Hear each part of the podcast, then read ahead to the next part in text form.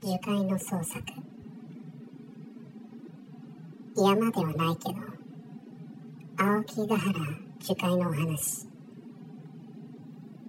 捜索隊の方なら知っている話なのだけど自殺の名所ってことで年に1回捜索隊を出して身元の特定と遺体を運び出してる。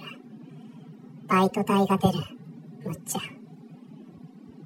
運び出す際に単価を使うのだけどこの単価は2種類用意されている。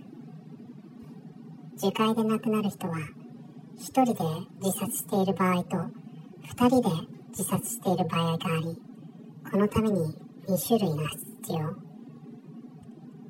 夫婦恋人いろいろあるのだけどそういう死体にはある共通点があるからだ。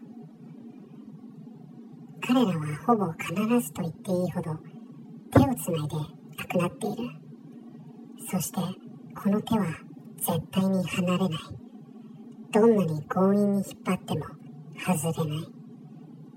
だから搬送用の単価は1人用と2人用の2種類が用意されてる。